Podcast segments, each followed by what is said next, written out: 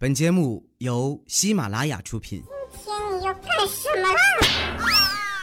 糗事播报。嗨，大家好，这里是喜马拉雅出品的糗事播报，我是你们的好朋友佳期。刚才呀，突然看到韩国艺人雪莉因为抑郁症自杀的消息，哇，觉得好意外啊！那么漂亮的女孩，今年才二十五岁。原来那些看起来很光鲜的人啊，也有无法消除的痛苦，更别提咱普通人了。我发现成年人的崩溃呢，都是悄无声息的，除非看见会飞的蟑螂啊，踩到刚拼好的乐高啊，或者是刚写好的稿子没保存。我昨天啊，就在家里看到一只会飞的蟑螂，那把我给吓得呀，嗷的一声就蹦起来了。还好我妈及时出现啊，拯救了崩溃的我。有妈的孩子像个宝啊！那很多小伙伴就没有这么幸运了，他们在外打拼啊，都不要说和家人一块住了，能自己住的都很少。我身边很多朋友啊，都是跟人合租。前两天呢，我一朋友还和我抱怨啊，说自己室友特别邋遢，根本就不打扫房间。后来呢，我就给他出了个办法，我说你去社交软件上啊注册一个女号，把自己伪装成一个身材火辣、性格活泼的女孩啊，然后在软件上呢和你的室友聊骚。告诉他，你一会儿就过去找他。一顿骚操作以后啊，我保证你的室友马上主动打扫房间。听我说完呀，那哥们笑了半天。后来呢，我们俩又聊了一会儿。他说他最近跳槽了，还考了在职的研究生。啊，现在像他这么有正事的男孩已经不多了。我就夸了他几句。没想到啊，他听完苦着脸说：“可是我最近真的好累啊。”今年国家对在职研究生进行了调整，我们现在啊跟全日制的在校生一样，课业负担特别大。我现在就希望考试能像女朋友一样，这样就不会有考试了。我说说到这个啊，你好像也单了挺长时间了吧？难道你就不想找个女朋友吗？他说怎么不想啊？我五年前就打算找个女朋友买房结婚了，可是造化弄人呐。如今五年都过去了，我还是单身狗一个。哎，现在想找个能买房的女朋友啊，太难了。他倒是想挺美啊，哪有这种好事儿？不过结婚这事儿呢，确实需要有一定的经济基础。前几天啊，我就去参加一个富二代朋友的婚礼，哇，那场面啊，特别的梦幻。有那么一瞬间，我甚至都觉得结婚也挺好的。我这个朋友呢，住在我家隔壁的小区。本来以为啊，他就是个普通人，后来一打听，我才知道那个小区是他爸盖的。第一次见面啊，这姐们开着跑车拉我去吃饭。这期间呢，为了缓解尴尬，我就跟他硬聊。啊，我说那个你平时有啥烦恼吗？他一拍大腿啊，就指着车说：“哎呀，有啊！你看这车哈，明显是蓝色的更好看，但是我爸找大师算了，最后硬是买的白色。”我们这些人呐，连跑车的颜色都做不了主。哇，六六六哈，这波逼装的，我给他打满分。不过话说回来啊，这姑娘人还不错。后来呢，我们也成为了很好的朋友啊，就是见了面就会互怼的那种。其实女生跟女生的关系呢是很微妙的，关系一般的女生聊天啊，对话一般都是这样的：哎，你好像瘦了。没有啦，可能今天衣服显瘦。你是真的瘦了，你看啊，你这下巴都尖了。而关系很好的女生聊天呢，对话是这样的：哈，你又胖了吧？你瞅瞅你这大粗腿啊！滚犊子！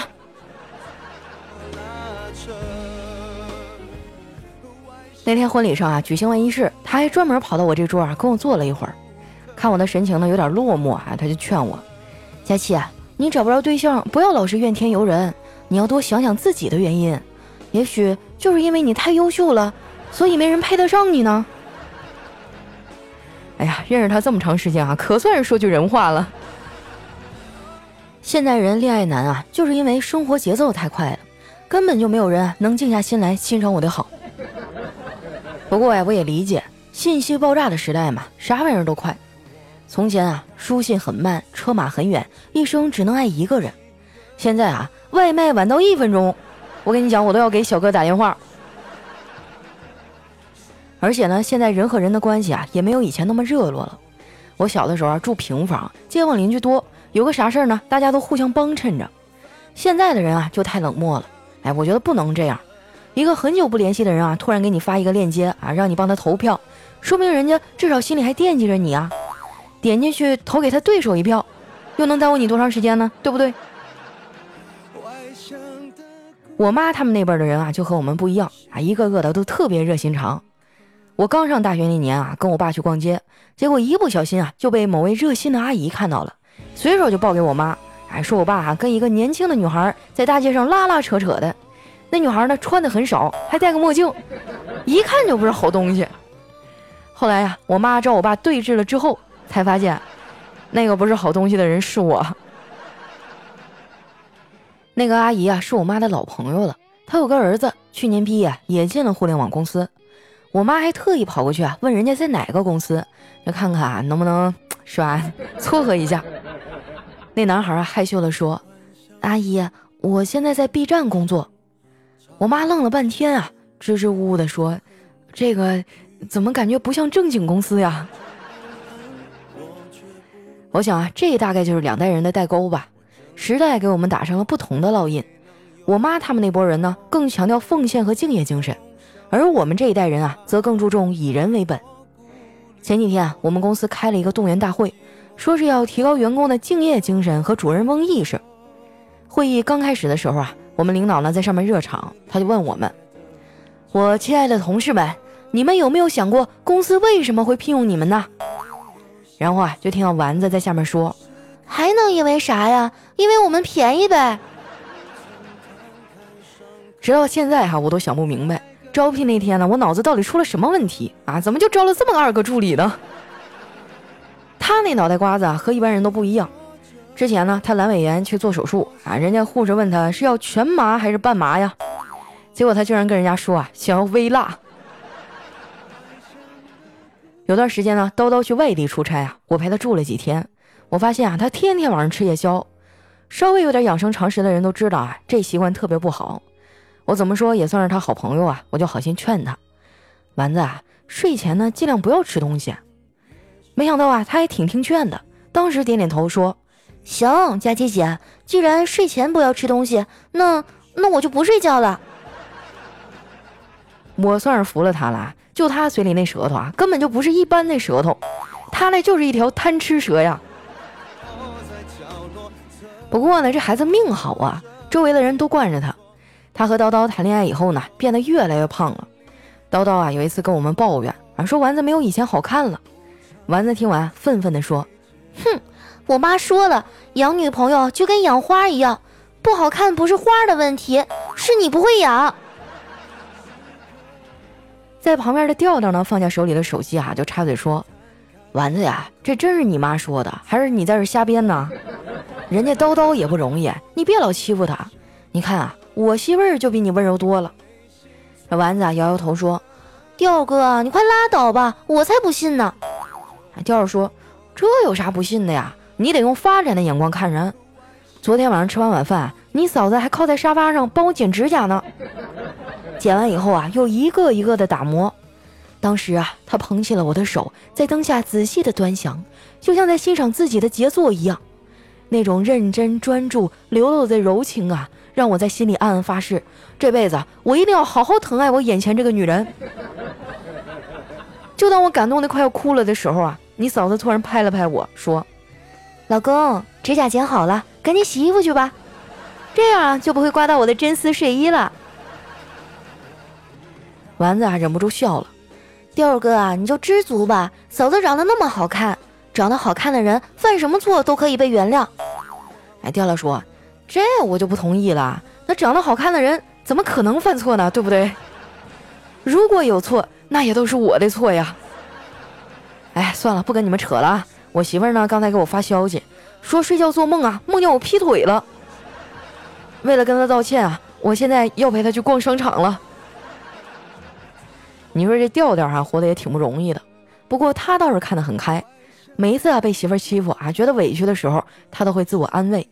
他最常说的一句话啊，就是：“这人呐，不可能天天都是好日子，有了不顺心的日子，好日子才会闪闪发光啊。”我觉得啊，调调这思想觉悟真的太高了。大家要是都能像他这样想，那也不会发生那么多扯皮撕逼的事儿了。现实当中啊，很多人发现自己在钱和权的问题上比不过别人，于是呢，就开始试着在道德和人生境界上做文章了。不过呢，这也无可厚非啊，毕竟人家怎么做呢是他的自由。但是你好好的完善自己就行了呗。最烦人的就是啊，有些人呢特别爱摆出一副宽以待己、严于律人的嘴脸，每天呢活得跟个 E T C 一样啊，二十四小时都在那儿自动抬杠。说真的啊，有时候让这些杠精给我整的老郁闷了。这些人呢，根本就不讲理，动不动啊就要站在道德的制高点上谴责你。丸子看我啊被搞得闷闷不乐，就来劝我：“佳琪姐，你别难受，对付杠精我有办法。我总结了一套万能说辞，你跟别人撕逼的时候复制粘贴给他就行了。”我就好奇的问：“什么说辞呀？”丸子说：“听好了，下次再有杠精跟你说的话，你就说：行。”你可以不喜欢我说的话，不喜欢我的样子，不喜欢我的性格，不喜欢我的一切都没关系。但是，请你别来指责我没有按照你喜欢的方式存在，因为我本来就不是为你准备的呀。你也不能改变我的生活方式。如果你实在觉得难受的话，那你可以把自己的眼睛抠瞎呀。你还别说啊，丸子这套词儿呢，还挺有杀伤力的。其实很多杠精啊，也就是在网上厉害。现实中呢，很多都是大怂逼。他们最擅长的就是敌不动我不动，哎，敌一动，哎哎哎，大哥，哎我跟你闹着玩呢，你别动真格的呀。其实我觉得啊，只要你不把他们的话放在心上，哎，他们对你就没啥危害了。他们散发出来的顶多是恶心你的臭气，而不是杀气。你们知道真正的杀气逼人是一种什么样的体验吗？啊，大概就是我妈喊我全名的时候。我身上呼呼往外冒冷汗的那种感觉。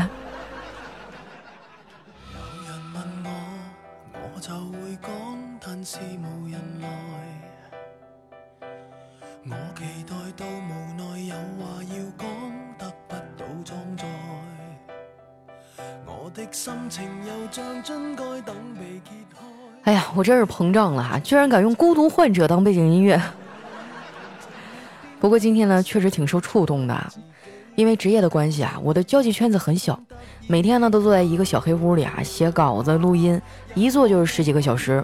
我所有的热情啊都放在节目里了，在生活中呢，我反而是一个话很少的人啊，真没想到自己也有两副面孔。有一段时间呢，我就觉得整个人都很丧，但是又不知道该跟谁讲，毕竟朋友们啊都觉得我已经过得很好了，我甚至觉得向人倾诉和求助呢是一个很不体面的行为。所以那些让我崩溃的夜晚啊，都是我一个人度过的。不过现在好多了，就是成天凭着一口仙气儿吊着，告诉自己啊，坚持住啊，毕竟这个月的工资还没发呢。说了这么多呀，我是想告诉你们，如果情绪出了问题啊，甚至得了抑郁症，一定要去向家人和朋友们求助，一定要去看医生。倾诉并不可耻啊，放弃自己才是。就没有什么事儿啊，是一顿烧烤解决不了的。如果有啊，那就再加一顿火锅。实在不行呢，你就加我的微信和微博啊，搜主播佳期，把不开心的事啊写下来发给我。哎，反正我也不看。哎，看看看啊，开玩笑。那可能我平时工作忙，不一定每条都回，但总归是有一个倾诉的渠道吧。我希望你们呢，每天都能开开心心的。又到了我们留言互动的时间了哈，来看一下第一位叫秀才子邓宇。他说：“我跟我们领导请假哈，说我老叔跳墙腿摔坏了，就是不给假呀。后来我说呢，我要去见网友去。领导说好啊，去吧，成了说一声啊，结婚了给个信儿。多么好的领导啊，多么具有人文关怀。下面呢叫刘峰战天，他说佳期啊，我这个国庆假期一直在加班，但是我们单位呢可以攒着假期，我就等其他人啊都忙成狗的时候，我要去云南旅个游。”啊，然后发朋友圈放声歌唱，彩云之南美丽的地方。啊，那你可真是太坏了！我要屏蔽你的朋友圈。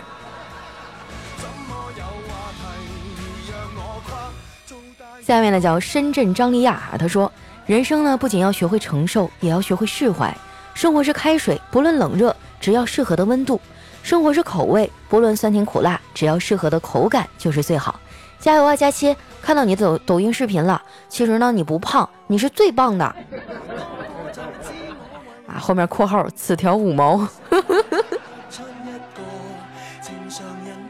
下面呢叫悠悠恋夏日，啊，他说，我媳妇儿呢十八号生的儿子，一直在忙着照顾他们娘俩，门儿都没出，落下了十几期节目。现在呢，老婆身体好多了，照顾宝宝也没有那么忙手忙脚了，也可以听节目了，赶紧恶补了起来。佳琪啊，这个帅小伙你要不就收了吧，自己照顾，然后当你老公，绝对的小鲜肉啊！你可以狠狠的吹一波牛了。你想得美，休想骗我给你哄孩子。再说才这么小，帅不帅也看不出来呀。啊，不过还是提前恭喜你了哈，又有了自己的宝宝。啊，也希望他能健健康康成长哈。嗯，哄孩子的时候也可以听节目呀，对不对？以后没准培养成老司机啊，这泡妞娶媳妇都不用你操心了。下面呢叫褪色的承诺，他说：“佳琪啊，我是前两天羊水破了几天没有动静的那个宝妈，住了三天院，医生让我保了三天胎，第四天啊输了缩宫素也没有动静，医生让第二天接着输，我觉得不对劲儿啊，就跟医生朋友说了，他让我赶紧剖腹产，不然啊大人孩子都有危险。我跟医生说了，我不输了，我要手术。还好啊，宝宝平平安安，但是出来的时候都有点缺氧了，嘴唇都是青的，因为早产了二十多天。”宝宝看上去好小，才六斤多。我大宝是顺产的，八斤呢。不过宝宝好乖啊，饿了就醒，吃饱就睡着了。昨天啊，终于可以出院了，回到家里啊好舒服啊。哎呀，为什么你们生孩子都要跟我说？万一被我妈听见了，我就遭殃了。啊，恭喜你哈，孩子顺利的生出来了。嗯，怪不得人家都说哈，人这一辈子一定要有一个医生朋友啊，真的是太有用了。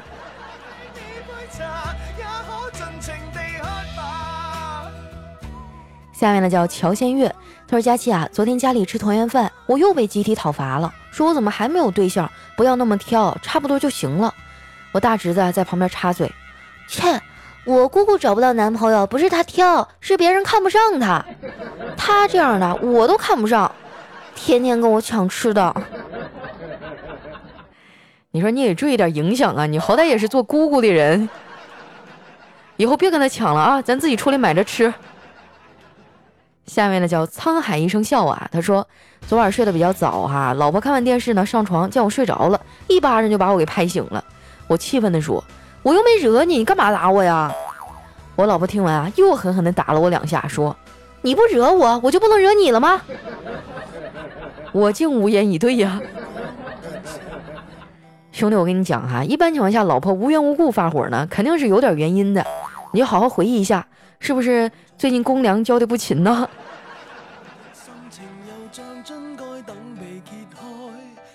下面呢叫那束微强的光，他说我女朋友是导游，今天带完团回到家，一脱鞋整个脚都肿了，我的眼泪啊瞬间就下来了。我女朋友说没事儿，我能挺住，你别心疼了。我说我知道，因为你很坚强，就是这个这个味儿啊，也太辣眼睛了。哎呀，我以以前有一个小徒弟啊，也是做导游的，人长得还蛮漂亮的，口才也很好。呃，之前我一直以为导游嘛要很轻松，成天带着别人出去游山玩水。后来认识他以后啊，才觉得这个真的很辛苦。关键是无论何时何地呢，你都要以一种饱满的精神状态去呃对待你的游客啊。然后有时候一天要走好好远好远，爬山下海的，真的特别不容易啊。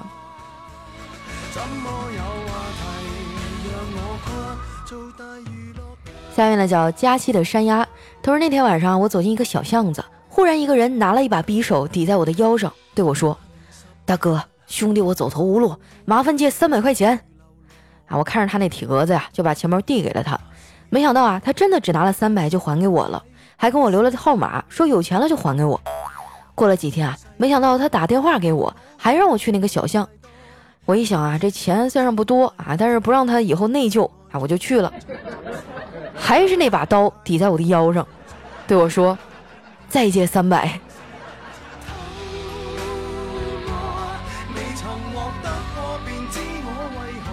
下一位呢叫特爱佳期哈，他说儿子白天的时候呢，光着屁股趴在床上放了一个响屁，居然还冒白烟儿。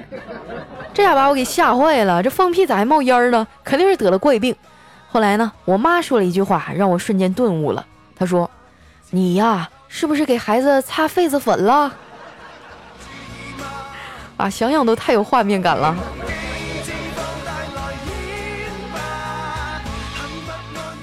下面呢叫千山人迹，他说：“我在十六楼的阳台上坐了五个小时，情绪失控了七次，右眼皮跳了九十三下。”心脏痛了一个晚上，我始终想不通，我那一块钱到底是怎么弄丢的呀？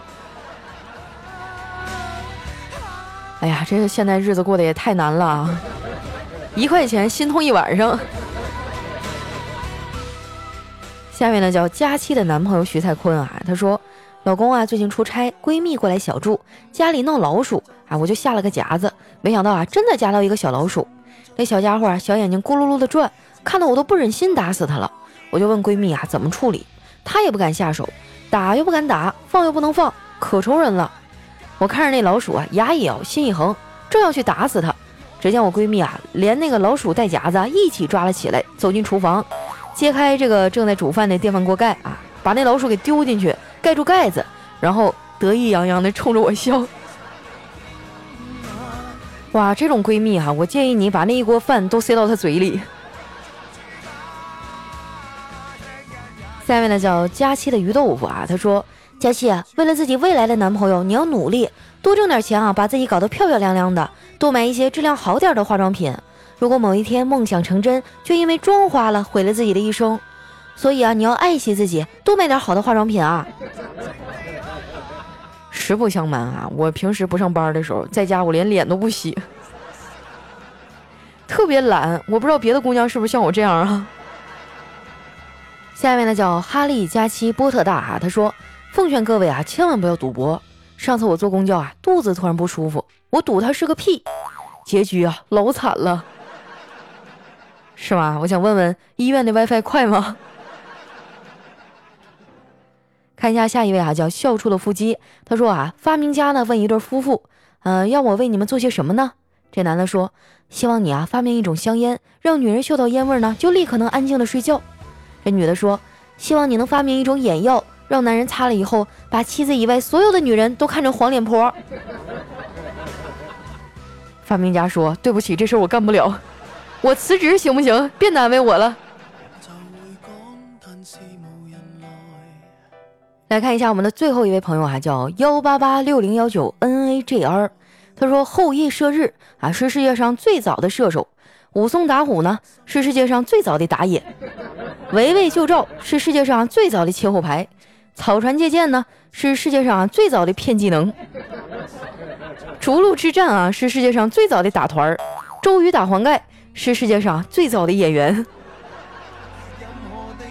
啊，这游戏让你玩的明明白白哈。好了，那时间关系啊，今天节目就先分享到这儿。喜欢我的朋友呢，记得关注我的新浪微博和公众微信，搜索“主播佳期”，是“佳期如梦”的佳期哈。